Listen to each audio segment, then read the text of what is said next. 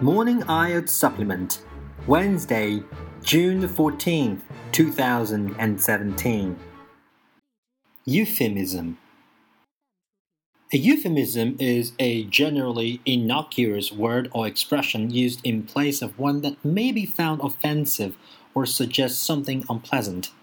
Some euphemisms are intended to amuse, while others use bland, inoffensive terms for things the user wishes to downplay. Euphemisms are used to refer to a taboo topic such as disability, sex, excretion, and death in a polite way, or to mask profanity. There are three antonyms of euphemism dysphemism, cacophonism, and loaded language. Dysphemism can be either offensive or merely ironic. Cacophonism is deliberately offensive. Loaded language evokes a visceral response beyond the meaning of the words. Etymology Euphemism comes from the Greek word euphemia, meaning the use of words of good omen, which in turn is derived from the Greek root words good and well, and prophetic speech, rumor, or talk.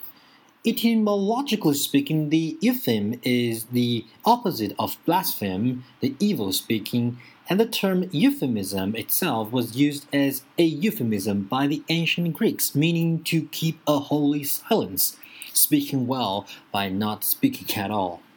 So, talking about purpose, euphemism use ranges of a polite concern for propriety to attempting to escape responsibility for war crimes.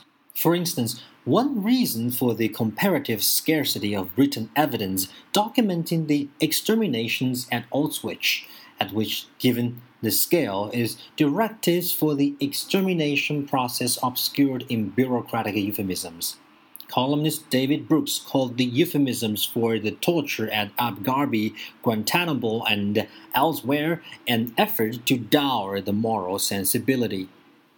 And what are the formations for euphemism? There are phonetic modification. A phonetic euphemism is used to replace profanities, giving them the intensity of a mere interjection.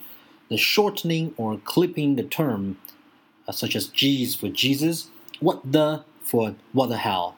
Mispronunciations such as frack, frig, what the fudge, what the truck, oh my gosh, frigging, darn, oh shoot, Bjorch, etc. Or using the first letter SOB, what the F, S my D, BS. Sometimes the word word is added after it, like F word, S word, B word. Also, the letter can be phonetically respelled. For example, the word piss was shortened to P-E-E, pronounced as the letter P in this way.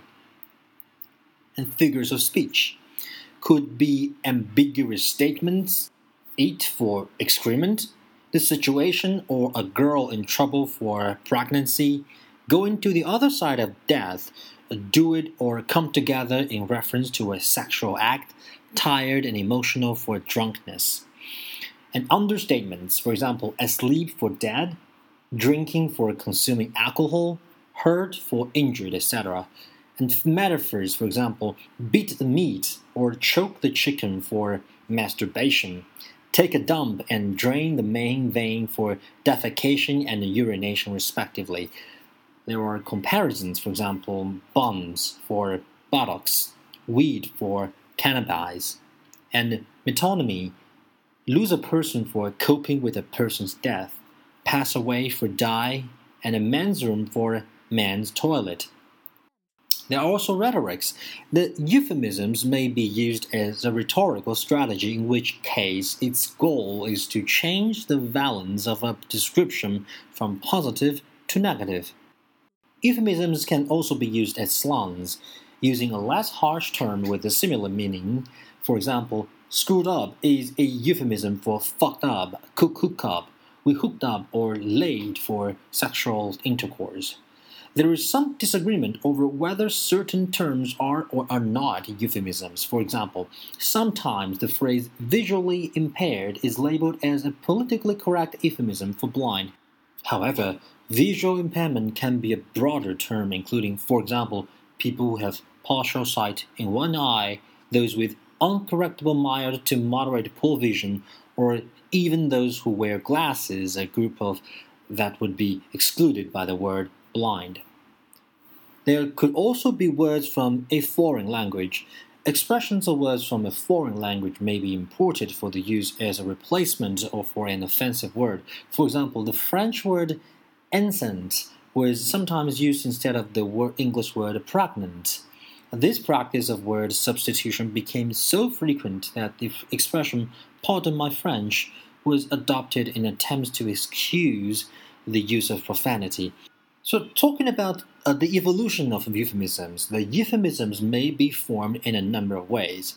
Periphrasis or circumlocution is one of the most common to speak around a given word, implying it without saying it. Over time, circumlocutions became recognized as established euphemisms for particular words or ideas. To alter the pronunciation or spelling of a taboo word, such as a swear word, to form a euphemism is known as taboo deformation or minced oath.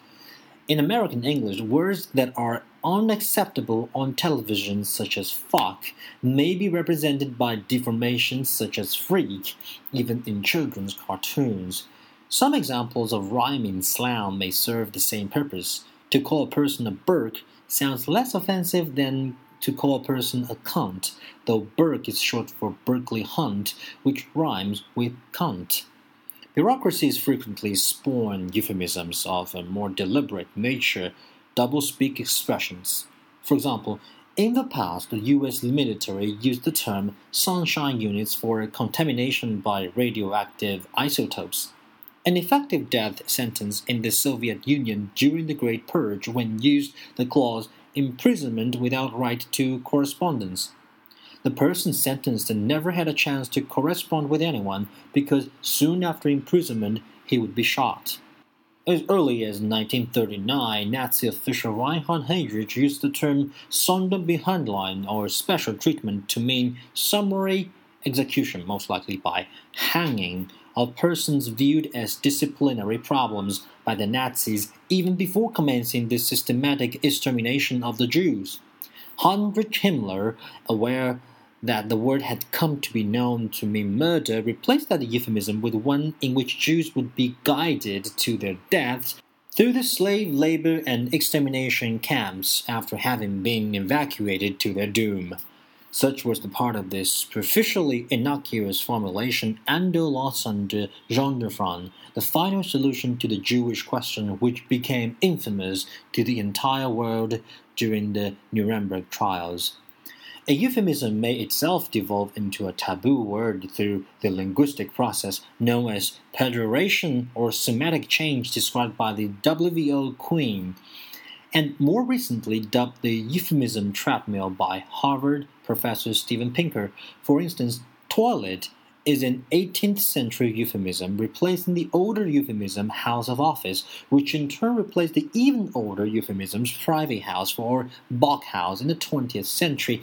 The word lavatory or toilet were deemed inappropriate for example, in the United States, they were sometimes replaced with bathroom or water closet, which in turn became restroom, WC, or washroom. The word shit appears to have originally been a euphemism for defecation in pre Germanic, as the Proto Indo European root skinned, from which it was derived, meant to cut off.